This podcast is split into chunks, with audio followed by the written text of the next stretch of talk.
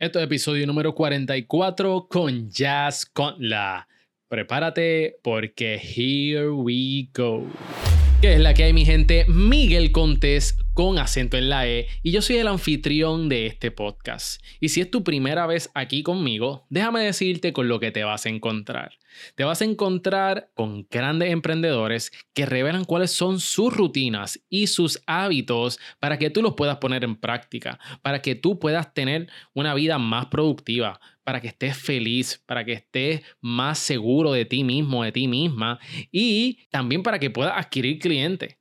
Y ya que estamos hablando de adquirir clientes, nuestra invitada en el día de hoy revela cómo ella, cuando se mudó a países que ella ni hablaba el idioma, cómo es que ella adquirió esos clientes. Y no estamos hablando, ¿verdad? Esos primeros clientes, no estamos hablando de, quizá un negocio pequeño. Estamos hablando cómo ella llegó a tener clientes grandes como lo que son McDonald's, Wendy's, Kentucky Fried Chicken. Y ella nos explica cómo ella hizo esos primeros contactos. Y para, yo me sorprendí cuando ella lo mencionó. Y yo espero que tú aprendas algo sumamente valioso en el día de hoy, porque yo sé que esto puede impulsar tu negocio de aquí en adelante. Quiero dejarte saber que estoy bien emocionado porque voy a dar mi primer taller este sábado 29 de junio.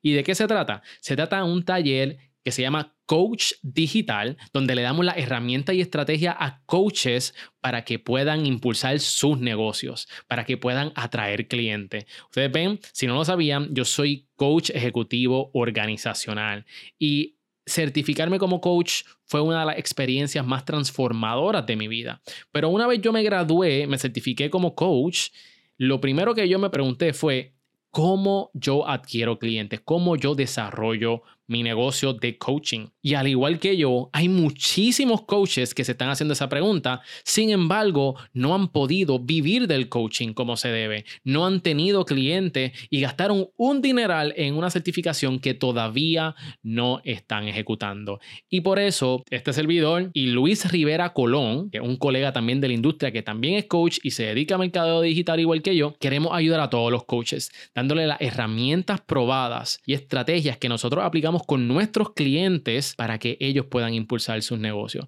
Así que conviértete en un coach digital. Si tú eres un coach, si eres un abogado, si eres un speaker, tienes que estar conmigo en el taller 29 de junio, si estás en Puerto Rico, en el Colegio de Ingenieros y Agrimensores.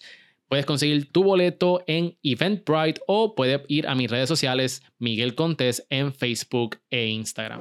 Yo quiero que tú abras tus oídos porque en el día de hoy vas a recibir una dosis de alegría, una dosis que es sumamente contagiosa, la energía que esta chica nos trae. Y estoy hablando de Jazz Conla. Ella es una creadora de contenido, ella es dueña de su agencia digital Durco Marketing y también es asesora de celebridades.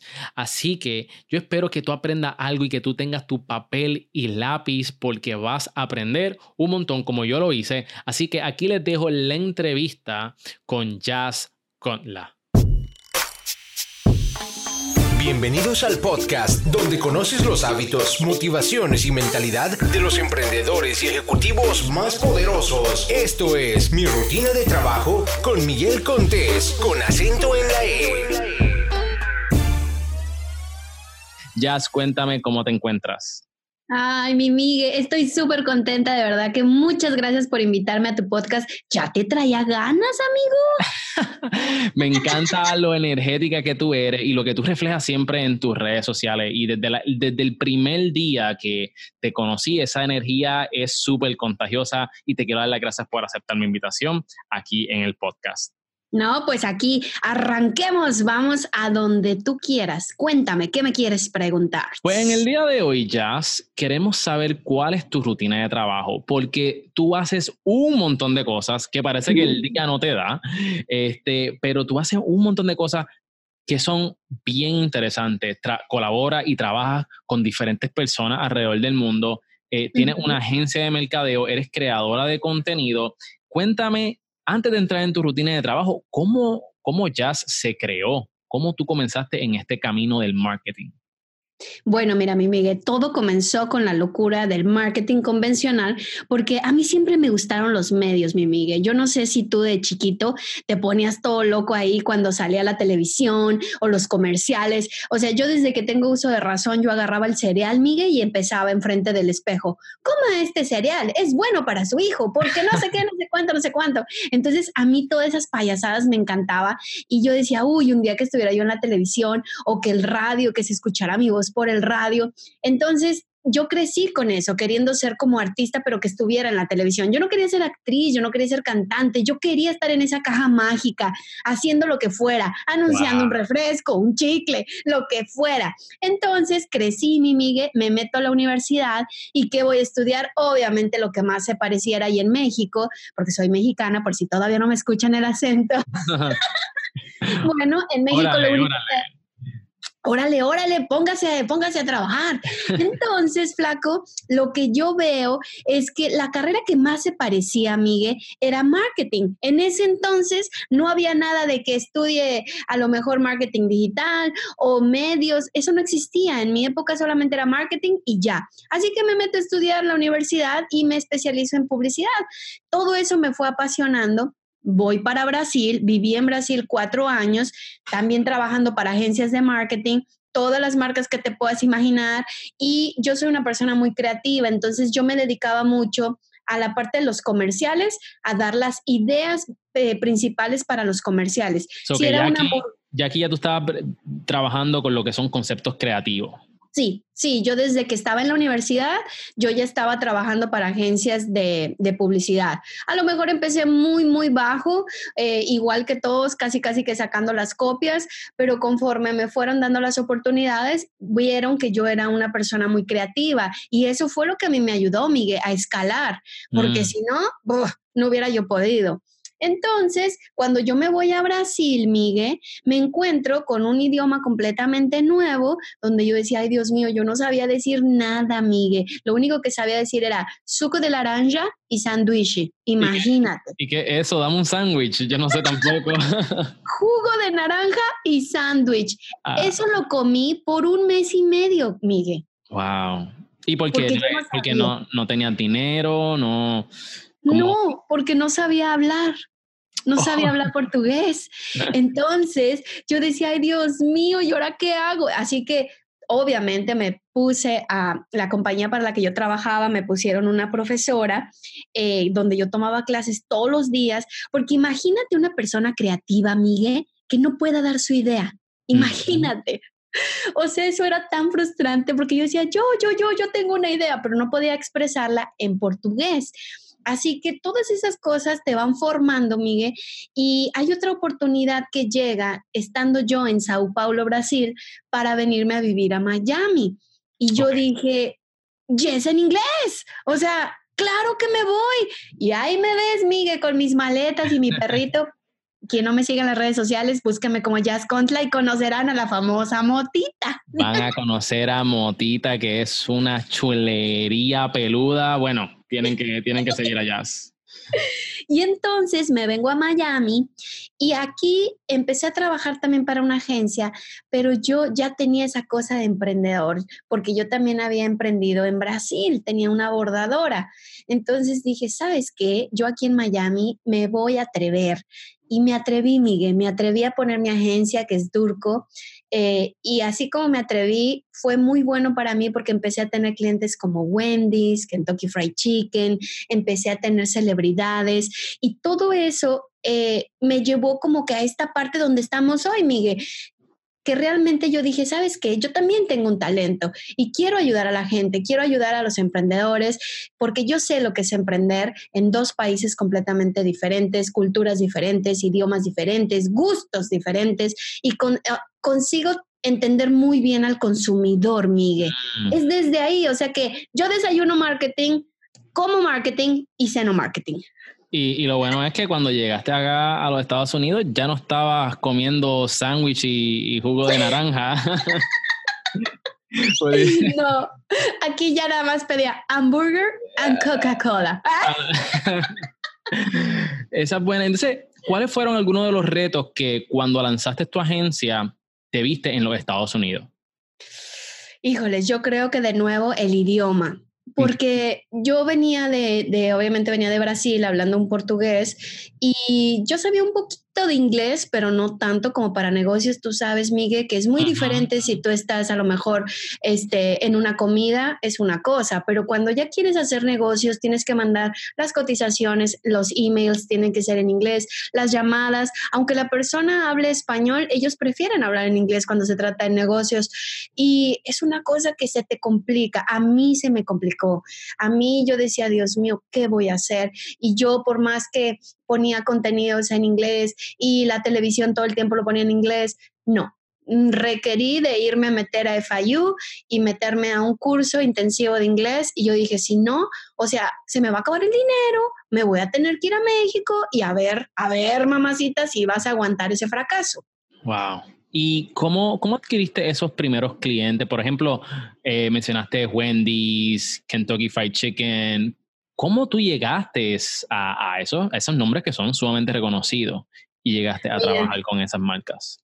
Yo siempre algo que les digo en mis redes y que yo les doy consejo es que realmente necesitamos buscarnos las oportunidades, Miguel necesitamos ser creativos. Cuando yo estuve en Brasil, para yo conseguir los clientes para mi bordadora, porque yo vivía en un área que era muy bonita, pero yo me di cuenta, Miguel, que no había eh, ese tipo de lugares donde ya sabes que tú llevas tu logotipo y te hacen camisetas, gorras, tacitas. ¿Sabes? Como ese tipo de promocionales, pues no había. Y yo vivía en una zona, Miguel, que todo eran corporativos. Estaba McDonald's, una, una aerolínea muy fuerte de Brasil, estaba HP, estaba eh, unos que hacen eh, Trimontina, no sé si los han escuchado, que hacen este cosas para la cocina, en fin, eran compañías muy grandes. Y yo, Miguel, me las ingenié para hacerles como su logotipo en bordado y yo les llevaba una como telita bordada y después les llevaba gorras y camisetas. Y yo llegaba a la portería, así te lo digo, yo llegaba a la portería y les decía, ay, esto es para el director de marketing, pero ay, no me acuerdo de su nombre, ¿cómo me dijo? este, Miguel, Miguel Conte, no me acuerdo. Y entonces la gente de verdad me la creía porque yo iba súper arreglada, Miguel. Y me decían, ah, sí, el señor Miguel Contés. Y yo, sí, él mismo, él mismo. ¿Se lo puede dar? Sí, claro. Y yo empezaba a hacer contactos así, Miguel, a llamar. Aquí en Miami hice exactamente lo mismo. Exactamente lo mismo. Wow. De dónde estaban los corporativos fui a tocar la puerta, aparte de que también me ayudó mucho contactos que yo tenía en Brasil y yo les empezaba a decir, oye, tú no sabrás quién es el director de acá. Entonces, así fue como empecé a tocar puertas y hoy son mis clientes, llevo ya más de cinco años con ellos. Wow, me encanta esa historia. Y yo creo que como emprendedores uno tiene que atreverse. Y tú definitivamente, yo creo que tienes el espíritu emprendedor desde chiquita, porque querer, querer estar en televisión y no ser una actriz cuando eres pequeña, es algo bien específico. Y te fuiste a, a, países que no dominaba el idioma, pero te atreviste. Y cuando llegaste y lo hiciste desde Brasil y estás acá en Estados Unidos, me encanta esa técnica. Y hay veces que uno tiene que como que doblar las reglas, como que salir fuera de su área de, de confort y buscárselas. Y eso me encanta. Oye, mi gente, ahí tienen una manera de cómo contactar a prospectos y ofreciendo valor y también pues, este, eh, dando regalos. Me encanta. Sí, sobre todo es algo, sabes, que yo siempre, por lo que yo he visto, yo he visto que si tú das una tarjeta de presentación, te conviertes en uno más. O sea, agarran tu tarjeta de presentación y pum, lo avientan por ahí. Pero pero si tú les das algo diferencial, algo que puedan tocar, algo que puedan usar, tienes una probabilidad mayor a que cuando alguien necesite un servicio piensen en ti. Yo lo que hacía con la bordadora, chicos, era eso. Yo decía, McDonald's, obviamente McDonald's necesita uniformes profesionales para toda la gente, ¿verdad?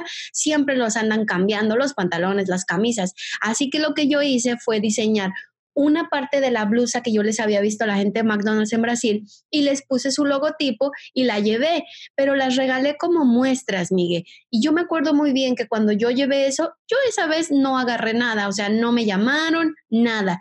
pero pasaron como dos meses, Miguel, y ellos mismos llegaron a mi bordador y me dijeron, mira, tú nos dejaste esto hace como dos meses, necesitamos hacer unas gorras para un, era como un campeonato de golf que iban a hacer. ¿Sabes cuántas gorras hice, Miguel, para McDonald's en mi primer pedido? ¿Cuántas? 20 mil gorras. What? 20 mil gorras. Nosotros no nos dábamos abasto en la bordadora porque yo tenía una bordadora de seis cabezas y el de seis cabezas por minuto me sacaba por lo menos dos gorras. Oh Imagínate cuánto tenía yo que trabajar y yo no podía comprar otra máquina. Esas máquinas bordadoras, para quien me esté escuchando y sepa de eso, saben que son muy caras. Todavía yo no la acababa ni de pagar, Miguel. Imagínate.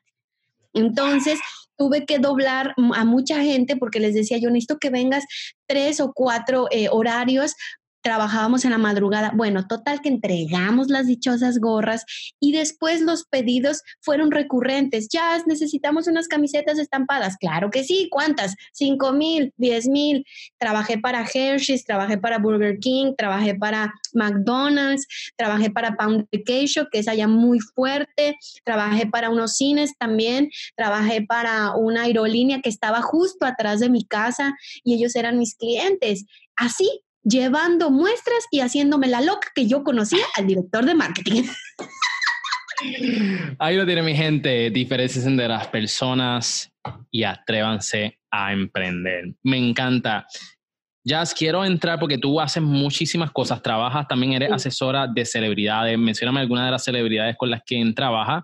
Eh, he visto a varias que son que tienen programas en Facebook que son sumamente altamente cotizados y que lo ven miles y miles de personas en vivo. Cuéntame un poquito de eso para entonces movernos.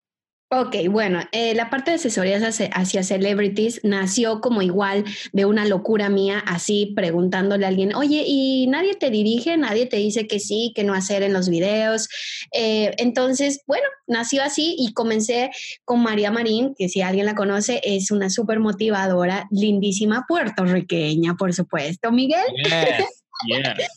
Sí, mi María es una, una, persona que de verdad yo aprecio mucho. Ella me ha abierto también muchas puertas y siempre le seré agradecida. Así que yo con María comencé a asesorarla, asesorarla en la parte de las redes sociales, eh, toda la parte de contenidos. Leíamos su audiencia, qué le gustaba a la gente escuchar de ella, cómo le, le gustaba verla, porque la gente la adora, pero queríamos que la adoraran más.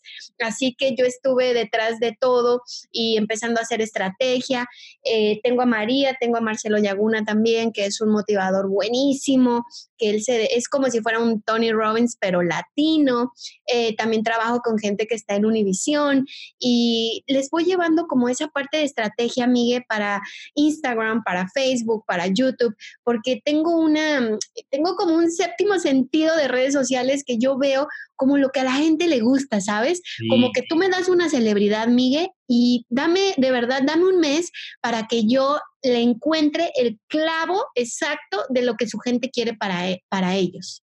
Y me encanta, y yo he visto los resultados, este, Mariam, este, antes de los shows, pone, ¿qué tú quieres que me ponga? Y tiene dos fotos, y eso tiene un montón de engagement en los temas que tocan, eh, honestamente, este, se ven los resultados y las estrategias que estás ejecutando con, con tus clientes. Sí, a mí me gusta mucho. Y viene mucho la parte creativa, Miguel. Mucho, mucho. Yo creo que de verdad yo les podría decir que a mí lo que me ha traído hasta donde estoy, sea mucho, sea poco, ha sido mi creatividad. Y yo nunca le he puesto un freno a mi creatividad. Así como un día me dijeron, se va usted a Brasil, aunque no hable, yo dije, dale, yo soy muy creativa y aunque tenga que dibujar una hamburguesa, yo la dibujo. O sea, no hay problema. Ya que estamos hablando de la creatividad, ¿de dónde viene tu creatividad? ¿De dónde sacas tus mejores ideas?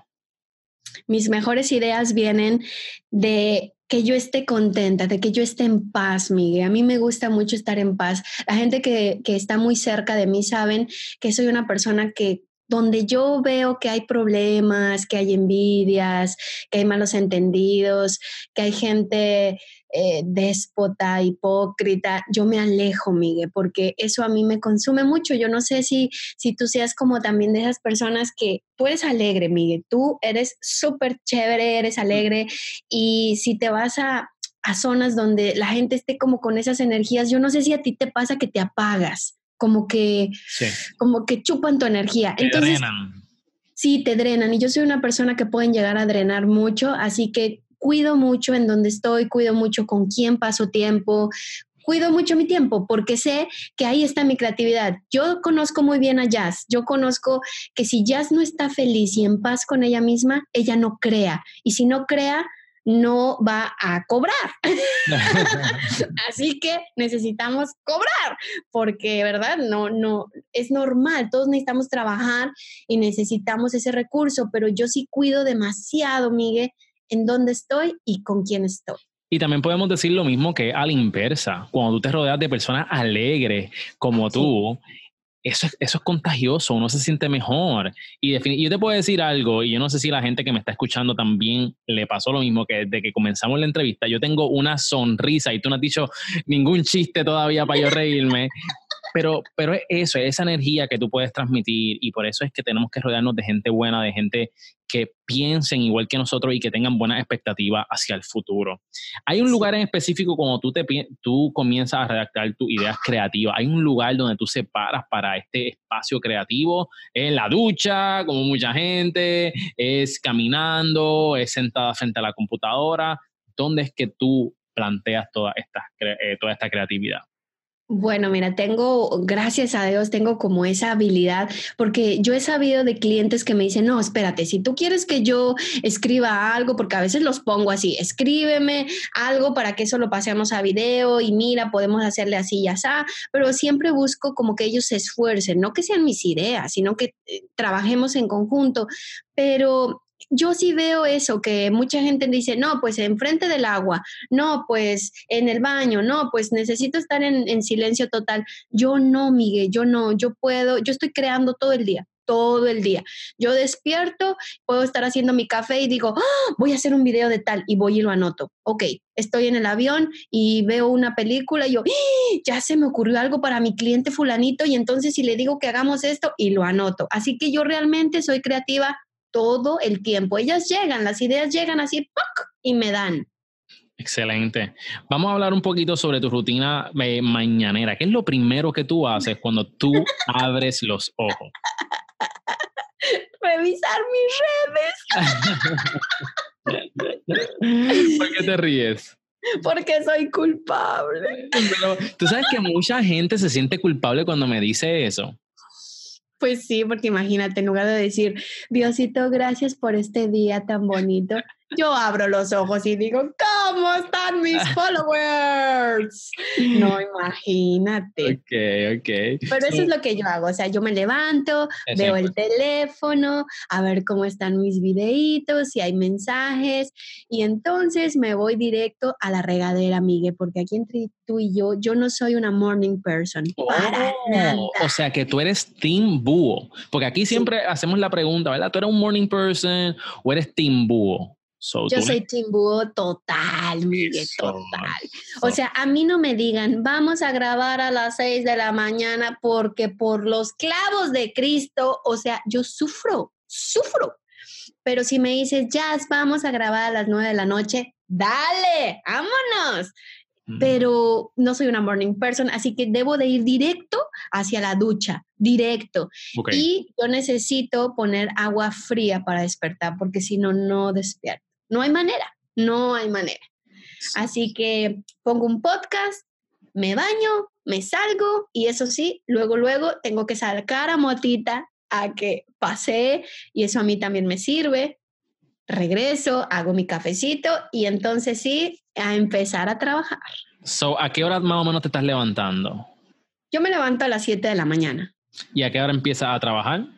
Ah, mientras hago mi desayuno, porque eso sí, mi Miguel, soy un búho, pero un búho que sin huevitos no puede trabajar.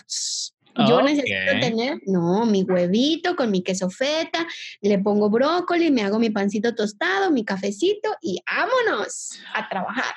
Pero más o menos empiezo a trabajar como a eso de las, ¿qué sé? Las nueve, yo creo que a las nueve.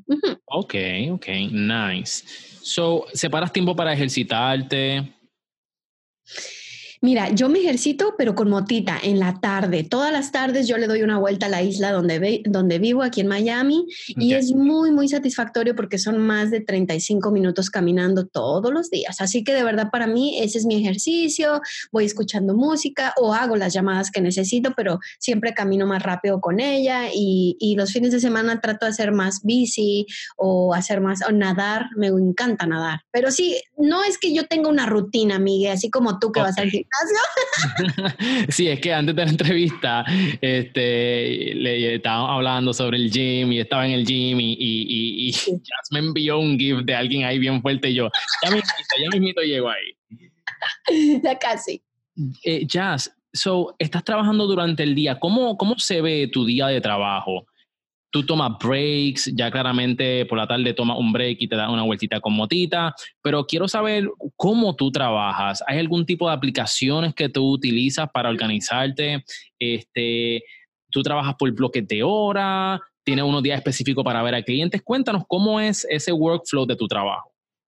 Bueno, es una locura, chicos, que yo he tenido que aprender mucho a la gestión de tiempo, Miguel, porque a veces se me iba entre los dedos, como dices tú, en la torre, ¿a qué hora, no? Porque aparte también uno tiene que tener ese tiempecito para ir al dentista, para que me hagan las pestañas, para las uñas, para el cabello. Entonces es un poquito difícil, sobre todo cuando eres tú solito. Tú solito atiendes a la gente, tú solito haces todo.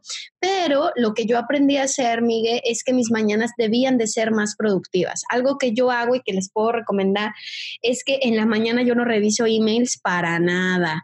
Yo me pongo yo digo, voy a tener tres o cuatro cosas que tengo que terminar antes de las dos de la tarde, que es mi hora de almuerzo. Así que cuando trabajo aquí en casa, así me lo pongo. Yo le llamo la técnica de los tomates. Entonces yo pongo mis cuatro tomates diarios y digo, tengo que hacer esto antes de las dos de la tarde pongo mi teléfono en silenciador y no atiendo nada. No atiendo nada hasta que yo termine mis cuatro tomates. Después voy y almuerzo. Lo que sigue, sigo poniendo más cosas, pero ahora sí reviso mi email, hago llamadas. Después del almuerzo es cuando hago esas cositas que yo le llamo las de talacha, que hay que estar llamando, mandando WhatsApps, lo que sea, ¿no? Y después pues ya viene la tarde donde me quiebra un poco porque Motita pues obviamente como es un perrito y los que tengan perritos sabrán, pues nos requiere de mucho tiempo. Así que voy y le doy la vuelta y ya regreso y otra vez me siento otro rato. La verdad, Miguel, que cuando yo trabajo desde casa, yo te puedo decir que yo llego a trabajar desde las 9 de la mañana hasta como las 9, 9 y media de la noche. Ok, durante ese tiempo, ¿cuál es el tiempo que tú escoges para redactar el contenido? Porque eso es algo bien importante hoy día para las personas que son influencers o creadores de contenidos como tú y como yo. ¿Cuándo tú separas ese tiempo? Yo solamente hago contenido los viernes. Los viernes son totalmente para mí, eh, para escribir mis contenidos y entonces organizar mi agenda, cuando que los voy a grabar. Eso es un poquito que ya no me quita tiempo de mis clientes, porque si yo solo me dedicara a lo mío, pues qué maravilloso, ¿no? Yo quisiera llegar a eso, espero en Dios un día llegar solamente a hacer mi contenido y mi marca personal, pero por el momento, pues tú sabes que tener una agencia, Miguel, requiere de mucho de nuestro tiempo. Cuando tú tienes clientes, ahí nada de que, ay, perdóneme, es que estoy haciendo un videito para mi canal. Ajá, sí, cómo no, tienes que atender al cliente. Así que yo los viernes los he dedicado nada más para mí, porque me he dado cuenta, Miguel, yo no sé si a ustedes les pase, pero yo me he dado cuenta que los viernes como que la gente huevonea, como que como que ahí corta la parte productiva de la semana. Ya, si les mandas un mail, ya no te lo contestan hasta el lunes. No sé si a ti te pasa. Claro, sí, siempre. Yo por eso no envío propuesta los viernes. ¿Verdad? Entonces yo como que el viernes, Miguel, decidí que fuera para mí y exactamente es cuando hago mis clases virtuales por Facebook. Los hago a las 9 de la noche, horario de Miami. Si te interesa, puedes visitarme y puedes ver mis clases virtuales. Pero por eso escogí los viernes, porque realmente como que todo mundo ya se desaparece. Y nosotros como emprendedores tenemos que aprovechar eh, esas situaciones, ¿verdad? Que las convertimos en oportunidades para sacarle el máximo. Y nosotros los emprendedores siempre estamos en constantemente modo de producción. Hoy estamos grabando este, este podcast, lo estamos grabando sábado a las 4 de la tarde y luego de esto yo estoy editando hasta que esto salga para que salga el lunes. Exacto, pero siempre estamos trabajando. Sin embargo, yo no sé si te pasa, pero pero se disfruta, se agradece, como que dices, ay, qué bueno que yo puedo hacer esto y no estoy en un trabajo que a lo mejor sea yo infeliz, miserable, que yo diga, ay, Dios mío, no, porque yo de verdad, yo tengo la misma eh, visión que tú tienes, Miguel, de decirle a la gente, emprende, te juro que sí se puede, te va a costar trabajo al principio, pero ¿qué no cuesta trabajo? ¿Qué no cuesta trabajo, Miguel? Exacto. Hasta en un trabajo te va a costar o te va a costar trabajo, tiempo, esfuerzo, dedicación, lágrimas, risas. Dale, sí se puede, no, no puede ser, yo no soy más capaz que tú, o sea, todos podemos, pero necesitas querer y empezar.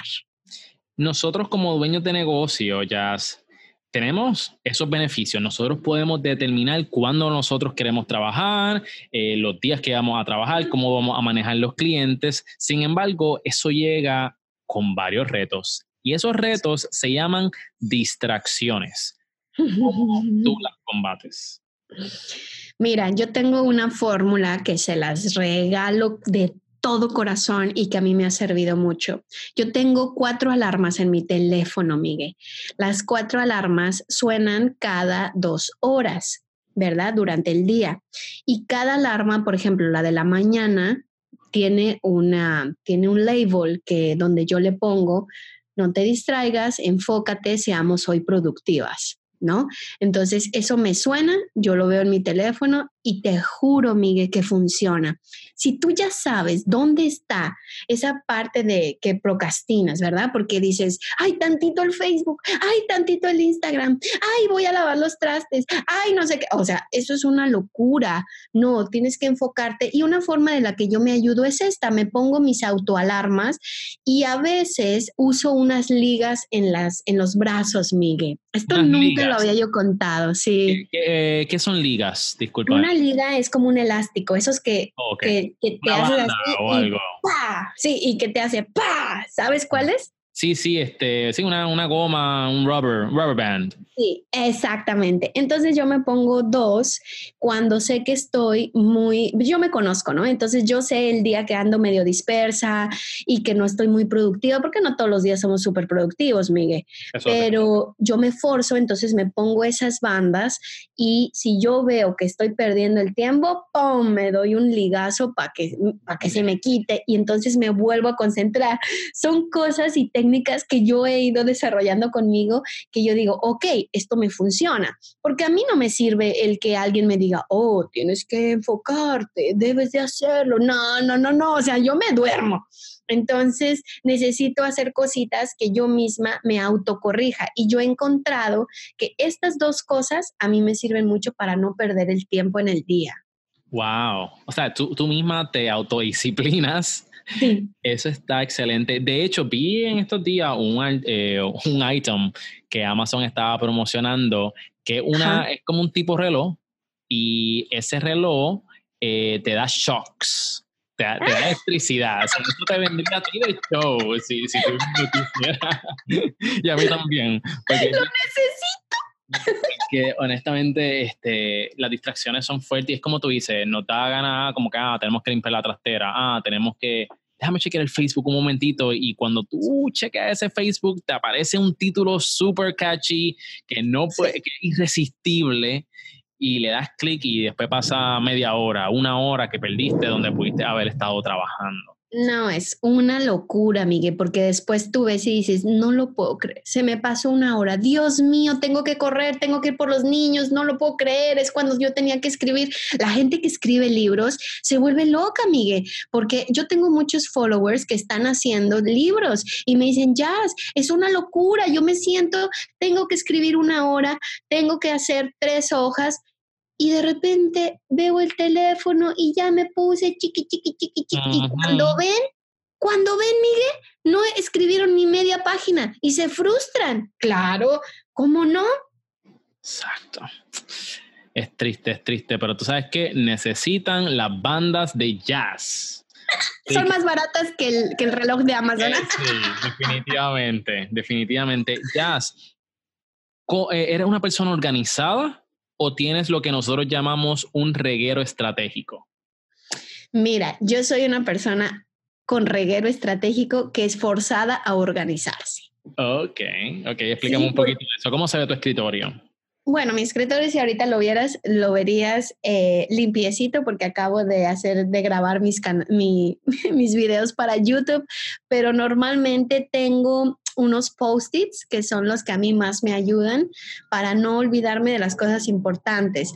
Eh, me gustan las áreas limpias. Yo no sé a ti cómo, cómo te gusta trabajar, pero si yo veo muchas cosas, me, me da como ansiedad, Miguel. Sí, entonces yo necesito limpiar, limpiar para que todo esté limpiecito, ordenadito y entonces puedo empezar a trabajar, porque si no, eh, empieza la loca de mi mente, este, está muy desorganizado, no está limpio, demasiados papeles, así que soy, sí tengo mi desorden, pero siempre lo organizo. Tienes una rutina bien chévere y una técnica, eso de las alarmas me fascinó. Y esos son los, los famosos tomates que mencionaste al principio, ¿correcto?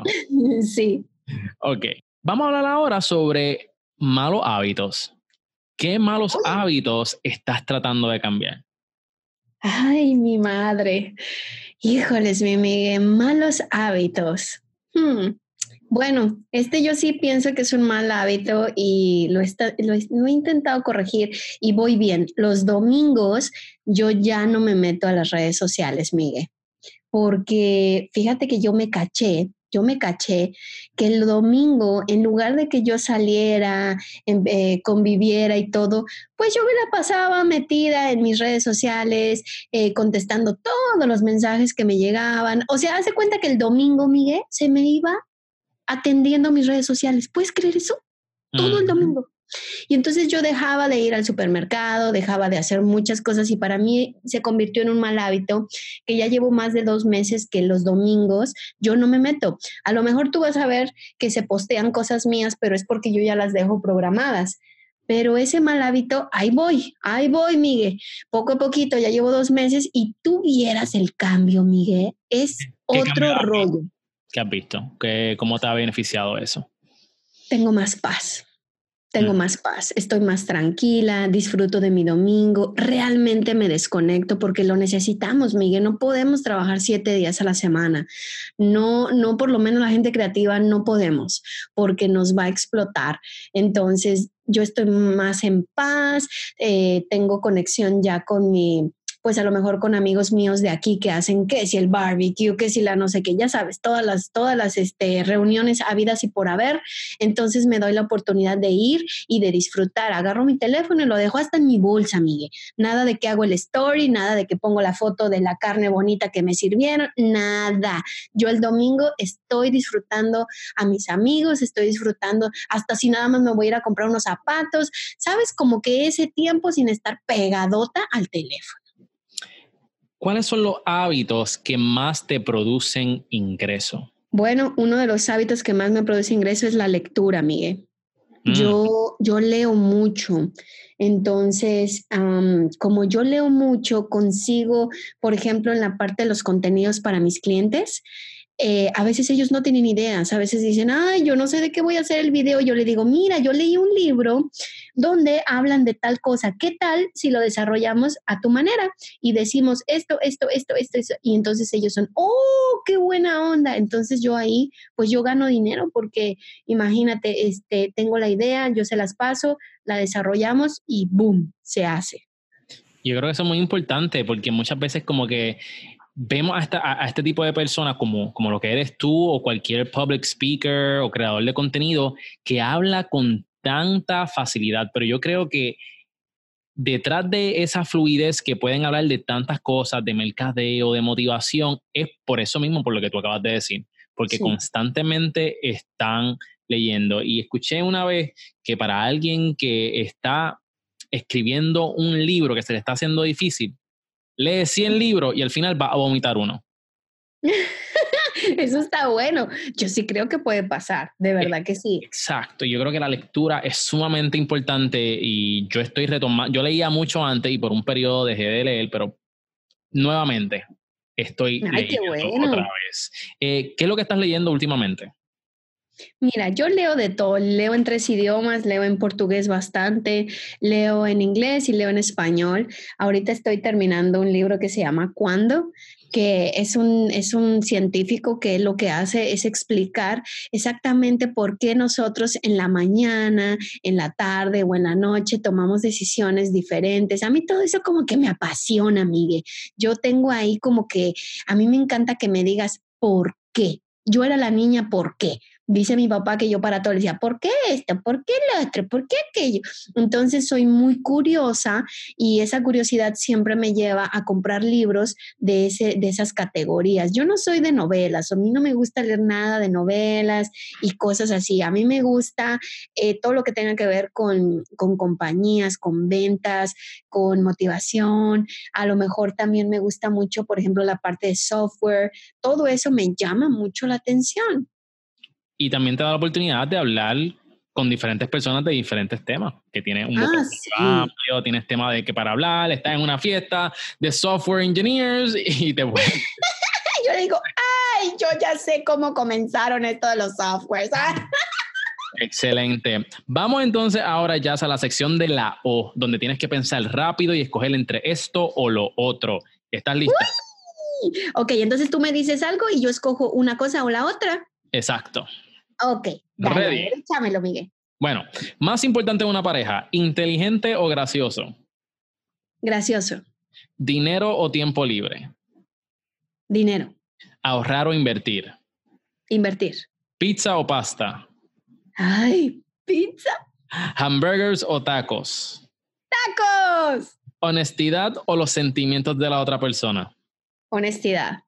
Papel de toilet ¿Cómo tú lo instalas? ¿Por encima o por detrás?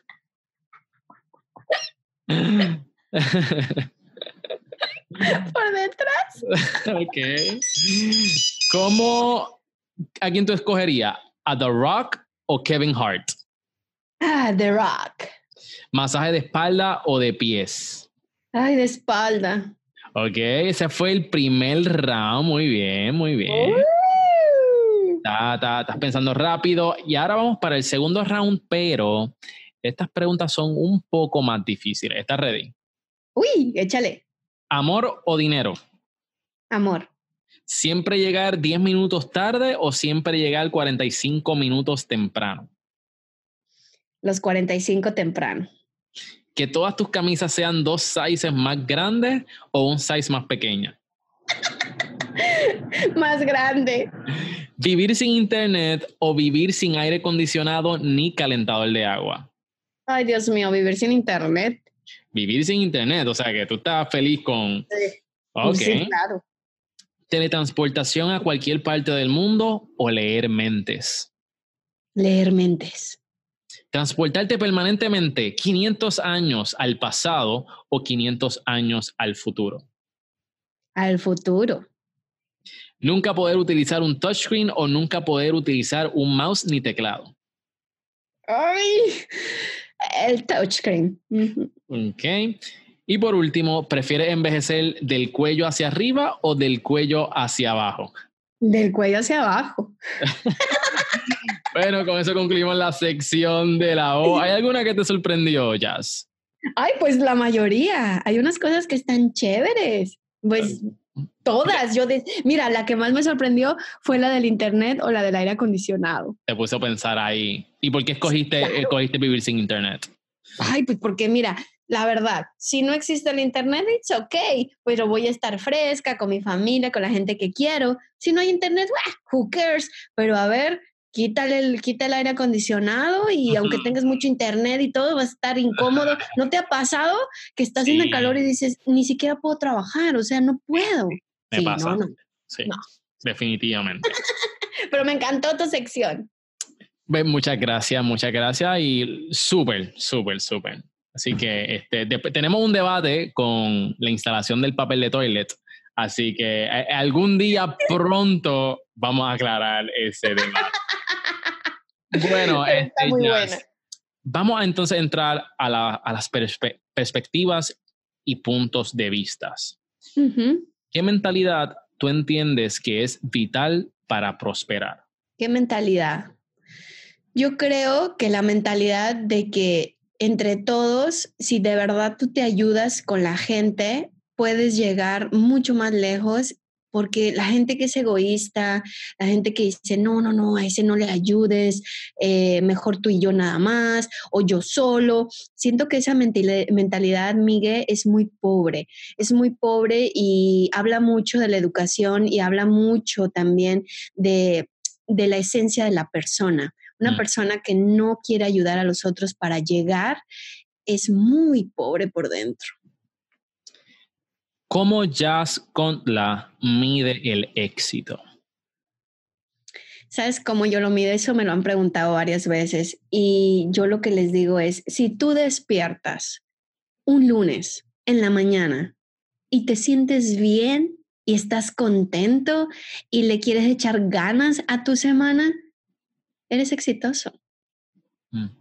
Porque te apasiona lo que estás haciendo. Sí, y porque estás en paz con todo y con todos y contigo. Y esas ganas como que tú no, no puedes esperar, ¿verdad? Porque para mí muchas veces, hay veces que tengo que esperar que llegue el lunes para empezar a contactar al cliente porque casi el resto del mundo trabaja de lunes a viernes. Yo estoy tan ansioso siempre que llegue el fin de semana, que llegue el lunes, porque mucha gente vive para los viernes. Sí. Pero muchos emprendedores viven todos los días, pero para los lunes. Sí, sobre todo los lunes. Tú y yo lo entendemos perfecto. Sabemos que el lunes es una oportunidad más para nosotros de poder tener o un cliente o un prospecto o una entrevista, eh, ya sea en la televisión, en el radio o algo que despegue. Fíjate que yo te cuento, no me lo estás preguntando, pero yo tengo un segmento en la televisión y un día el productor me dijo, Jazz, ¿qué día quieres tú para tu segmento? Y yo volteé y le dije, lunes en la mañana. Y me dijo, ¿what? Estás loca, Yasmin, nadie me pide lunes en la mañana. Y yo, pero yo sí, porque sabes que le vas a dar un sabor a mis lunes tan delicioso, porque como lo hablamos en la entrevista, Miguel, yo era la niña de siete años que se ponía enfrente al espejo a hablar acerca de un cereal, de un chicle, de una leche. Así que para mí, los lunes en la mañana yo me levanto y digo, yes, voy a ir a firmar, voy a ir a, firmar, no, voy a ir a filmar mi, mi segmento de redes a la televisión qué bendición, voy a empezar mi lunes delicioso. Y eso es lo que hago todos los lunes. Wow. ¿Dónde, ¿Dónde es que sale tu segmento? Entrendeando, es un, es un show por televisión de RCN. Excelente, excelente. Así que ya saben, mi gente, están aquí conociendo a una celebridad de televisión, ah. emprendedora, dueña de agencia, ¿ok? Una apasionada, así dejémosle, una apasionada por el marketing. Por lo que hace. ¿De qué cosas te arrepientes, Jazz? ¿De qué cosas me arrepiento? Yo creo que, ¿sabes qué? Yo sí me arrepiento de haber dejado que en la universidad, Miguel, yo tuve dos compañeros en especial y mira, no los olvido, qué chistoso, pero yo no los olvido porque yo me acuerdo un día que ellos me vieron y me dijeron, tú eres tan infantil, Yasmin, que no vas a llegar a nada, güey. O sea, en marketing no vas a llegar a nada, nadie te va a tomar en cuenta porque eres demasiado infantil. Y yo me arrepiento muchísimo de haberles hecho caso en esa parte y haber encerrado a mi niña interna por muchos años, Miguel, por muchos años. Y esa niña interna era la más creativa. Entonces, cuando pasan los años, termino la, termino la universidad, me gradúo y dejo de ver esas dos personas que eran tan tóxicas para mí en la universidad, la niña interna empieza a salir poco a poquito, poco a poquito, dando sus ideas. En reuniones yo iba a reuniones de más de 15 personas que eran de puro marketing, eh, de compañías muy grandes, por ejemplo, como Motorola. Y yo me acuerdo muy bien haber dicho una idea para una promoción en calles, donde a mí se me había ocurrido, ¿sabes cuáles eran los que, cuando tú hablabas por teléfono, Miguel, que estaban los, eh, los que te ponías en el oído, que eran Bluetooth, se me fue el nombre ahorita. Sí, eso mismo. Bluetooth, ¿sí? Eso, los, los Bluetooth. Entonces, ¿te acuerdas de unos que tú te ponías en el oído que eran así, parecías hasta Robocop? Sí, sí. bueno, pues esos, cuando esos salieron en México, yo estuve en esa reunión de marketing y yo les dije, yo tengo una idea, ¿por qué no? Y esa fue mi niña interna, porque a mí me encantan los mimos, Miguel me encantan, esos que se pintan de blanco y que no pueden hablar. Entonces yo les dije, ¿por qué no en los semáforos de la Ciudad de México vestimos a los mimos? Como ellos no pueden hablar, pues tienen sus Bluetooth. Y entonces le dicen a la gente, de verdad, haciendo con mímica, que no pueden hablar en el teléfono. Entonces agarrábamos a los mimos con un teléfono, tú estabas en el alto y tú veías al mimo en el teléfono y decía, mm, mm, no, no, no, o sea, que no hablaras, que usaras mejor el Bluetooth. Y entonces oh. regalábamos como, ajá, regalábamos varias cositas a la gente y un flyer donde decía que el Bluetooth nuevo de Motorola, cuánto, cuánto costaba, muchas cosas. Para no hacerte el cuento largo, sí, pero eso, eso, fue para que no guía, no eh, hablaran por teléfono mientras guiaran. Exactamente, exactamente, porque oh. allá en México sí es penado, o sea, no puedes, ah, no puedes ah, manejar e ir hablando por teléfono, pero nosotros pues les dábamos esa opción para vender los Bluetooth. Y yo me acuerdo muy bien que el director de marketing de Motorola me vio y me dijo, oh my God, Jasmine, genius, vamos a hacerlo, hazme toda la propuesta, tráemelo la próxima semana. Mira, el corazón se me salía, Miguel, se me salía. Yo decía, Dios mío, sí le gustó mi idea de mi niña, porque esa era mi niña hablando. Así que yo me arrepiento, sí, de haberle hecho caso a esas dos personas por varios años, de yo mejor eh, no ser tan infantil en esa parte pero eventualmente te superaste, sacaste a esa niña creativa y hoy por hoy estás donde estás porque te atreviste. Así que te reconozco por eso, Jazz. Gracias, mi. ¿Cuál ha sido el momento más difícil de tu vida? Bueno, creo que la parte sentimental. Muchos saben y anda por ahí en redes muchas cosas de eh, yo estuve con María en su show y hablé de la parte de la infidelidad de mi, de mi marido y eso para mí, uy, eso sí que me quebró el alma, eso ha sido un capítulo que muchos me lo preguntan y yo lo hablo porque está superado y yo entiendo a todas las mujeres y a los hombres también que les son infieles. Eso ha sido la parte más difícil que yo creo que ahí me, me enterró por un tiempo y después, bueno, uno ya sale victorioso, pero es muy duro, es muy duro. Yo no se lo deseo a nadie, Miguel, absolutamente a nadie. Y el momento, la primera vez que, ¿verdad? Mencionaste sobre, sobre este proceso que tú pasaste en tu vida, ¿por qué decidiste anunciarlo? ¿Por qué decidiste hacerlo? Fue una locura porque ese día en el show de María eh, resulta que iban a ir dos abogadas que hablaban de divorcio, una espiritual y otra de divorcio normal, ¿no? Legal. Y también íbamos a tener a una invitada que se estaba, ah, había tenido como un divorcio medio de esos que son caóticos, ¿no? Entonces la muchacha no llegó, Miguel, no llegó al show. Entonces María me decía, Dios mío santísimo, ¿qué vamos a hacer? Y en pleno aire me dice, ven, ven, ven, tú habla de lo tuyo. Oh no, hombre, ese video, Miguel, tiene más de 5 millones de views.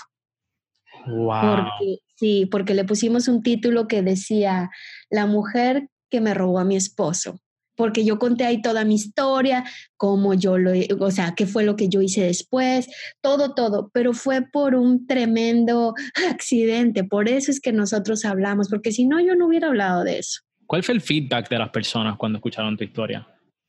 Híjoles, todo estuvo dividido. Había unas que me decían, ay, Jasmine, yo no puedo creer que eso le hiciste a esa tipa, no, pero ¿cómo te rebajaste? Y había otras que me decían, qué bueno que se lo hiciste, por desgraciada, por no sé qué. Entonces, imagínate, eso era una locura.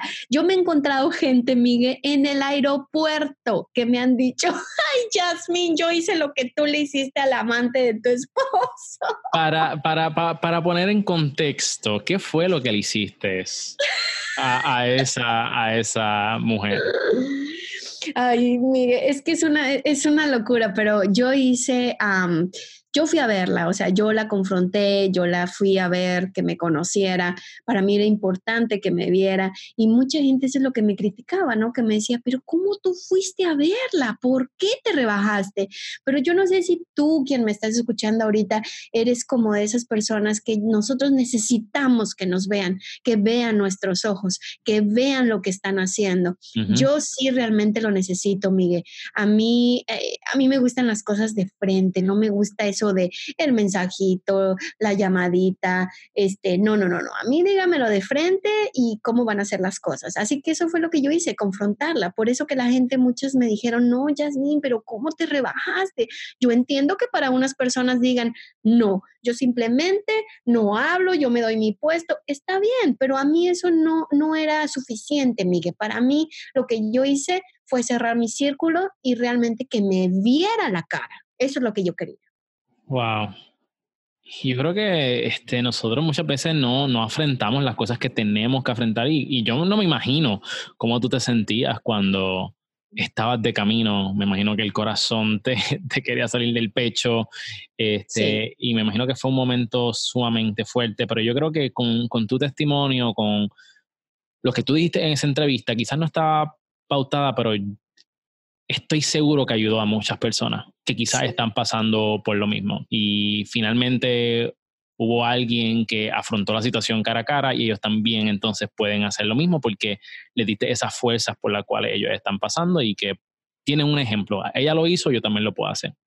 Sí, claro, porque, pero es para lo que acomode, ¿no? Es como tú y yo, tú y yo nos dedicamos a poner contenido, pues para que emprendan, para ayudarlos, para llevarlos de la mano, pero si ellos no lo quieren tomar, bueno, ahí está, ¿no? Siempre va a haber alguien que, que le va a adecuar, ¿no? A lo mejor esta entrevista dice, uy, esta me inspiró hoy para, para ponerme las ligas, ¿no? Y entonces eh, autocorregirme cuando me distraiga ya con eso yo estoy más que feliz, Miguel, y yo estoy seguro que tú también, porque algo escucharán de ti, Miguel, que dicen, me encanta la gente que entrevista, cómo él entrevista, él es muy chévere.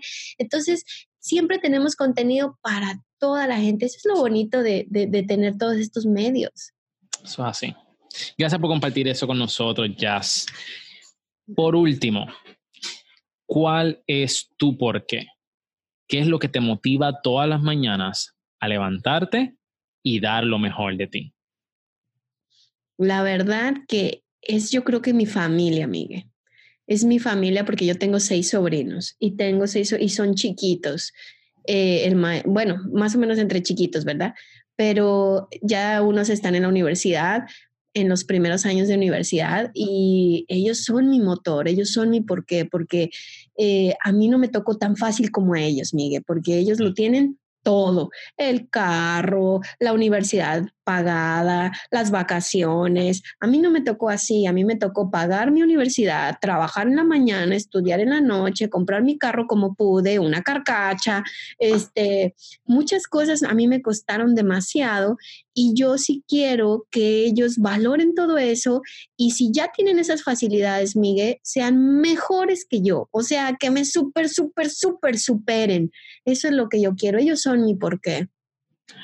De verdad que eres una tía, me, me, recuerda a mi tía porque mi tía también es igual que tú, quiere lo mejor para los sobrinos y las tías son una segunda madre, así que este, sí. esos sobrinos tuyos son bendecidos. Ah, gracias, Miguel. Jazz, me he disfrutado de esta entrevista, no tiene idea. Gracias por estar aquí con nosotros. Por último, estoy de buenas, así que aprovecha y tira tu pauta que ya esto está pago. Ah, caray, ¿y eso cómo es? Ah, dile a la gente dónde te puede conseguir, to todos tus ah. canales de YouTube, ¿sabes? Olvídate, ahí tira todos los anuncios que tú quieras. Yo dije, ay, Miguel me va a dejar pagar o qué, ¿cómo está la cosa?